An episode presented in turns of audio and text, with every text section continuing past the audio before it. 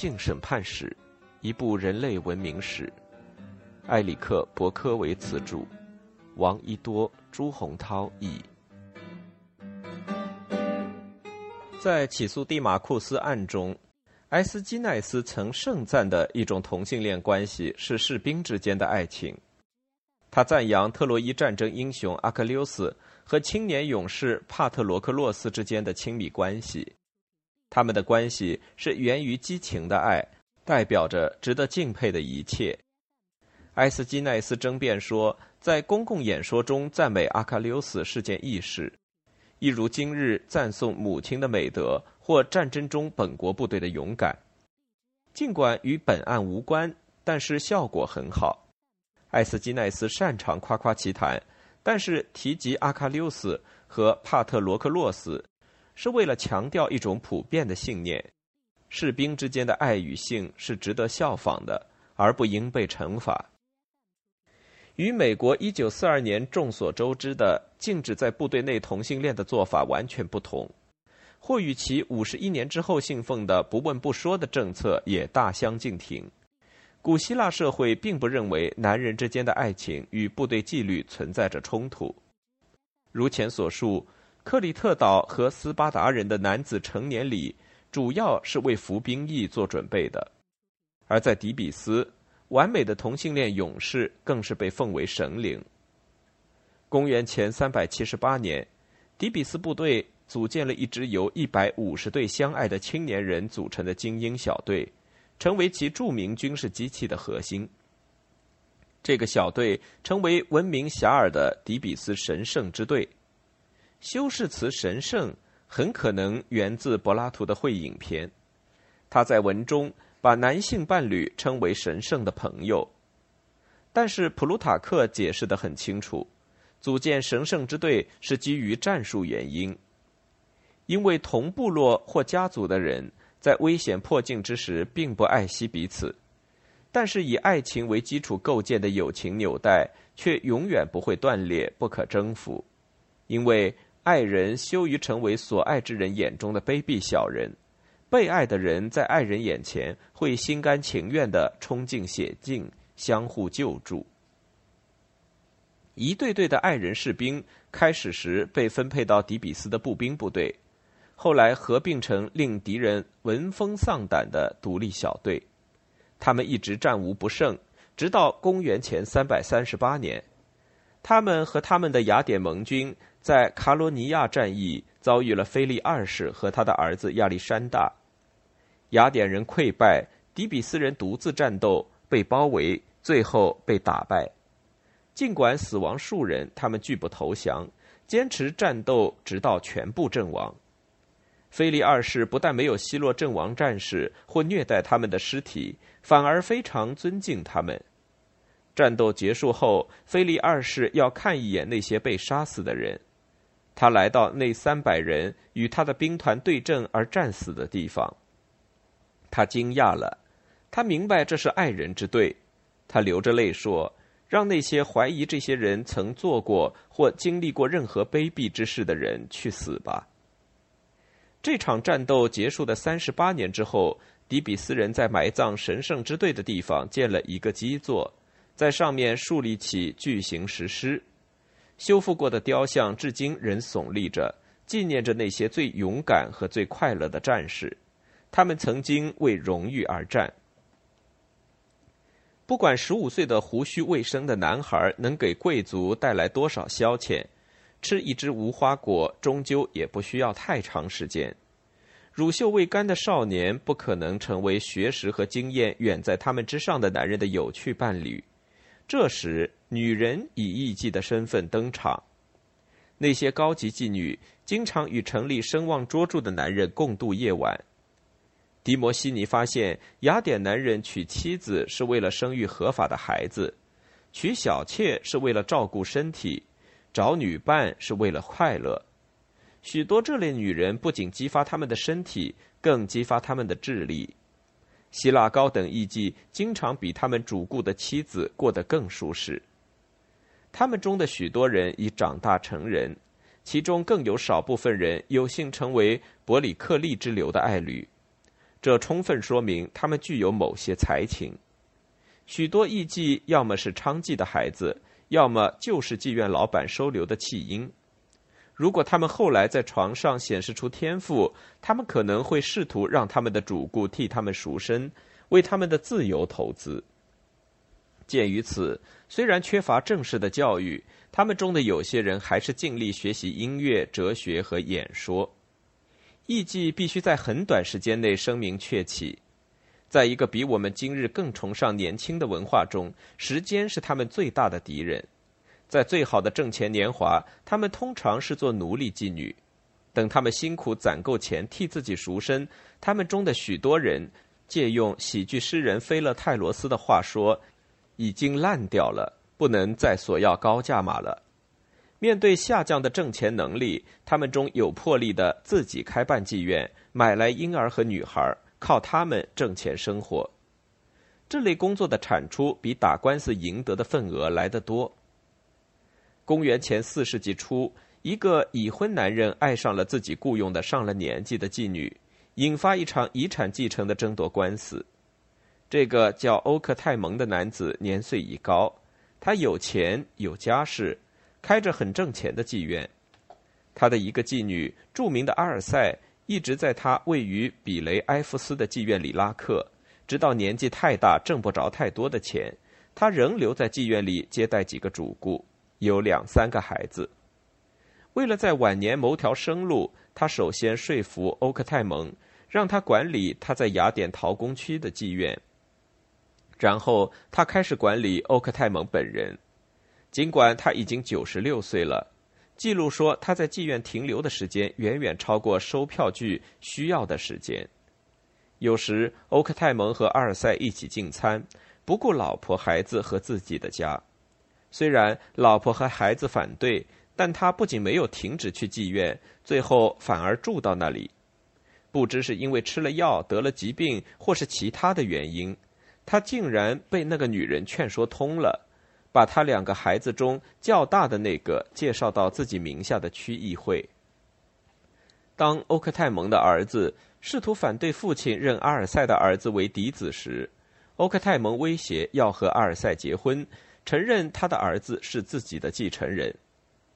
他的儿子为减少损失，同意认他为嫡子，条件是那个男孩继承的遗产仅限于一处农场。另一个诉讼案涉及一名男子，他从一个名叫安蒂戈纳的高等一级处买了个奴隶男孩。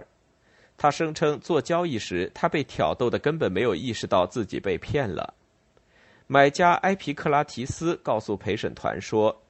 安蒂戈纳和他的生意伙伴阿西尼吉娜说服他一起买下那个男孩的弟弟和父亲，并且接过他们自己做香水生意的债务，就是一点小钱。阿西尼吉娜这么告诉他，店里的存货可以抵消债务，香油、香盒、墨药等东西很快就能还债。埃皮克拉提斯在法庭作证说，读合同的时候他没有注意到内容。他只是一心想着他可以拥有奴隶男孩的时刻，买卖做成了，安蒂戈纳用他的那份钱另买了一个雏妓。不久之后，埃皮克拉提斯醒过神来，意识到他接手的债务是他支付不起的。他找了几个朋友去和阿西尼吉娜对峙，聚集的人群中发生了斗殴，最后打起了官司。埃皮克拉提斯在法庭上想说服陪审团让他终止合同，没有记录说明他是否赢得了官司，但是似乎很有可能陪审团会认可性兴奋可以免除他承担一份没有阅读过内容就签署的合同上的责任。安蒂戈纳和阿西尼吉娜的法律诉讼案，与柯林斯艺妓尼埃拉命运多舛的一生相比，简直是小巫见大巫。起诉尼艾拉案描述了被指控的他如何反击的过程。他被控诉成一个非法与雅典男子结婚的外国人，还用欺骗的手段把自己的女儿伪装成雅典公民。在这个案件中，至少有三分之一在雅典的人反对尼艾拉和她丈夫，并把她的整个历史敞开供人审视，其中包括做娼妓的数十年。根据尼埃拉的原告阿波罗多鲁斯的陈述，尼埃拉还是小姑娘的时候就被卖给了尼卡瑞蒂，一个长着一双慧眼、善于发现会挣钱孩子的柯林斯女士。处于卖淫业漩涡中的柯林斯，身体尚未发育成熟的尼埃拉被迫接客。很小的时候就学会如何讨好男人，如何成功做生意。为了获取更高的价码，尼卡瑞蒂把尼艾拉当作自己的一个女儿来推销。这是一份艰苦的活，但至少尼艾拉可以出游。最好的主顾之一是著名的雅典演说家吕西阿斯，就是起诉继母案中继子雇佣的那个人。他当时正迷恋着尼艾拉的姐姐米塔内拉，他把米塔内拉、尼卡瑞蒂和尼艾拉当作献礼带去参加厄留西斯的宗教节日，他付费让他们加入供奉女神德莫特尔的神圣的神秘宗教仪式。为尼卡瑞蒂工作了近二十年，尼埃拉被卖给两个客人，成为他们共享的性奴，三千德拉克马的售价相当于一个工人五年的工资。但是买家们肯定计算过，这笔钱比他们每次花钱找他要划算。这个安排顺利的运作了一年，直到两个人分别决定结婚，以减轻经济压力。他们提议让尼艾拉自己出一千德拉克马来买他的自由，如果他永久的离开柯林斯。这是尼埃拉等待了多年的机会，没有什么能阻挡他获得自由。即使是那个给他钱去换取自由的粗暴的、变态的男人弗里尼翁，他把他带到雅典，在那里他随心所欲的与他公开性交，即便以当地标准来看，这也是极其变态的。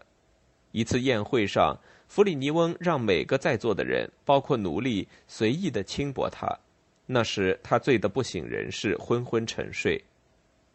尼埃拉习惯被人羞辱。但最后这一次做的太过分了，他等待着合适的时机，然后他整理好自己的衣物，带着弗里尼翁的几件家产和奴隶，前往莫嘎拉，开启自己的妓院。生意垮了，但是尼埃拉的个人生活因遇到雅典人斯戴法努斯而改善。他同意把他和他的孩子带到雅典。斯戴法努斯比弗里尼翁更善待尼埃拉。他们之间三十年的关系意味着他的爱，但是他有很多敌人。一回到城里，尼埃拉开始勾引有钱的男人到家里来。斯戴法努斯等着他们正坐着的时候，发现他们向毫无戒备的人勒索钱财。他们这种欺骗勾当一直进行着，直到弗里尼翁出现。他起诉斯戴法努斯收留尼埃拉，并侵吞他从他家里偷窃的财产。害怕在法庭失去一切，斯戴法努斯同意让尼埃拉归还偷来的大部分财产，还进一步允许弗里尼翁在规定的日子把尼艾拉带回家里享用性服务。事实证明，对付弗里尼翁是尼艾拉和斯戴法努斯的司法难题中最简单的一个。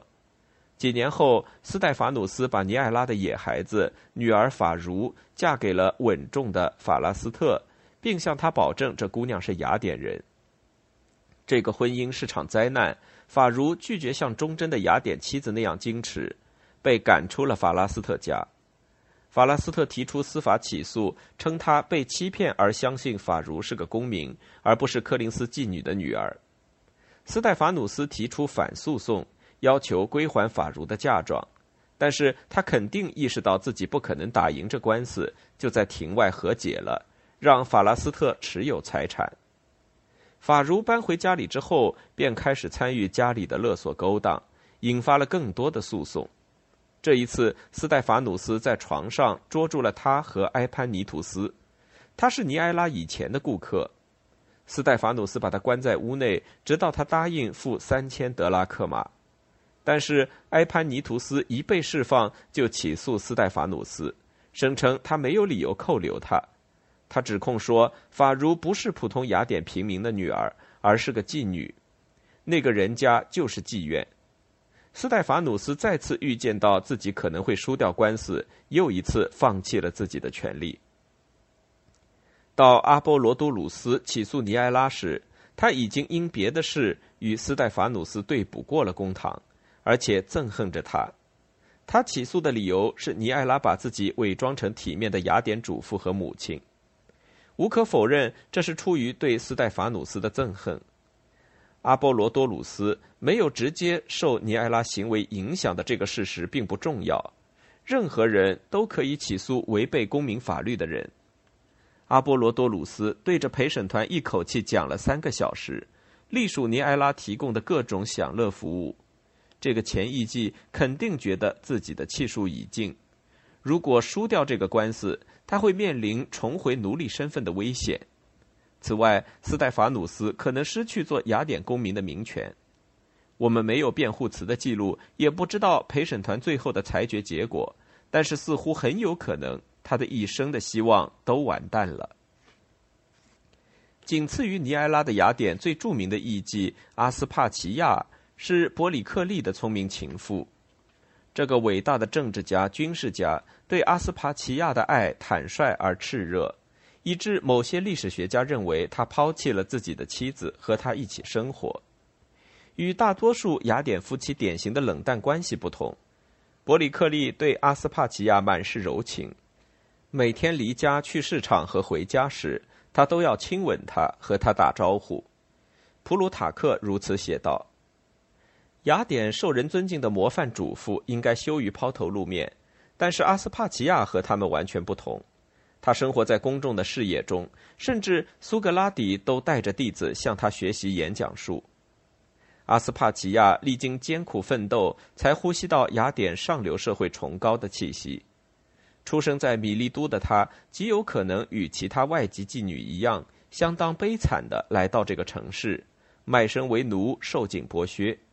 最后，他终于获得自由，开了高档妓院，既是哲学沙龙，又是名门男人寻求美食和性冒险的城市会所。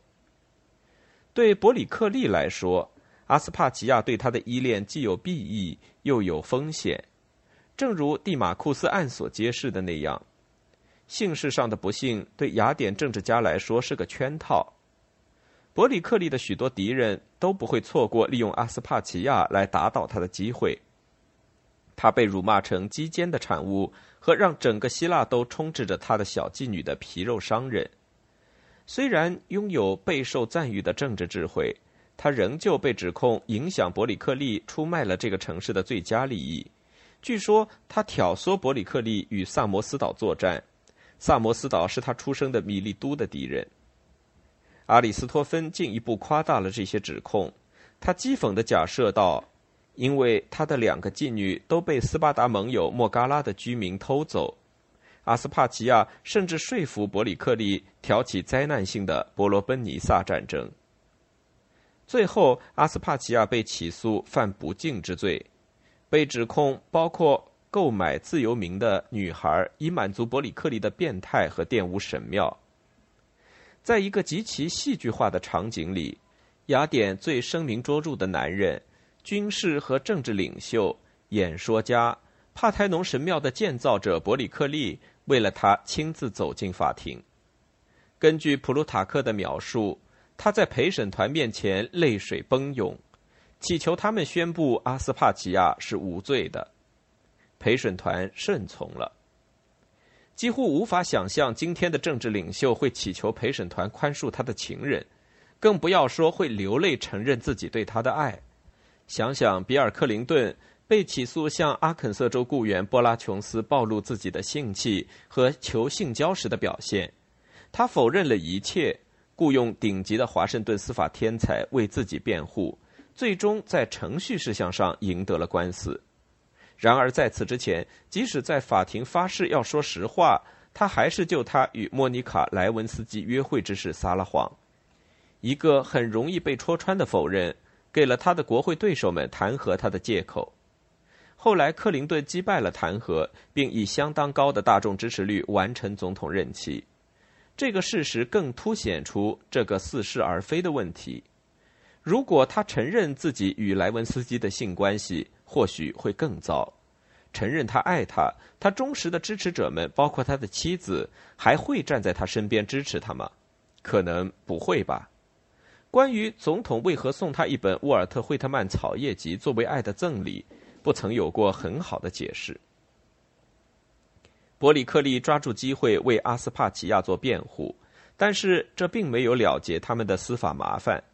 他们的另一个麻烦源于伯里克利数年前捍卫的一个法律条款：如果父母双方不是雅典人，其子女不能获得公民身份。不敬案之后，伯里克利的姐姐和他第一任妻子生的两个儿子先后死于疾病。因为没有活着的继承人，他请求他的同胞们接受阿斯帕齐亚给他生的儿子为合法继承人。雅典人理解他的不幸，正是一种让他为傲慢和自负付出代价的惩罚，批准了他的请求。随着希腊的古典时期逐渐被更具国际都市风格的时代所替代，富有的女人开始要求丈夫给他们更多的平等。比如，公元前三百一十一年，两个希腊人在埃及签署的婚姻契约就包括丈夫要在性生活上忠于妻子，至少在家里要是这样。新娘德莫特尔有讨价还价的权利，她给婚姻带来了价值一千德拉克马的衣物和首饰，显然这足以促使她丈夫赫拉克里底斯同意克制自己，不做那些几千年来希腊丈夫一直在做的事情。赫拉克里底斯不得以侮辱德莫特尔的方式把别的女人带回家，不得与别的女人生孩子，不得以任何借口欺骗德莫特尔，这些做法都是不合法的。这纸契约相当严厉，如果赫拉克里底斯违背契约，他可能被迫退还陪嫁，还会被没收价值一千德拉克马的财产。契约仍允许他随意的光顾妓院。但是他不能把妓女带回家，或用家庭财力养育他的私生子。当然，限制赫拉克里底斯找女人的自由，并不意味着德莫特尔获得相应的自由。婚姻契约严格禁止他不忠。有意思的是，她丈夫觉得有必要以文字的形式再次确认这条，而不是完全依赖法律规定。不管怎么说，变化还是发生了，至少允许一部分人掌握自己的生活。地方法规允许父亲干涉随意解除女儿的婚姻，但是由于埃及隶属于罗马的统治，所以允许已婚妇女挑战自己父亲的要求，仍和丈夫一起生活。当然，在那个时候，原本只是意大利半岛上一个荒僻城邦的罗马，正在转型为吞并疆土的战争机器。到公元前二世纪中叶，战争机器已经碾过希腊。并迅速的被希腊文化熏染。雅典人的希腊男权主义和历史学家伊瓦库尔斯精妙的描述那样，与罗马的异教以及后来的基督教价值观相融合，从而为当代的性法律创造了永久的典范。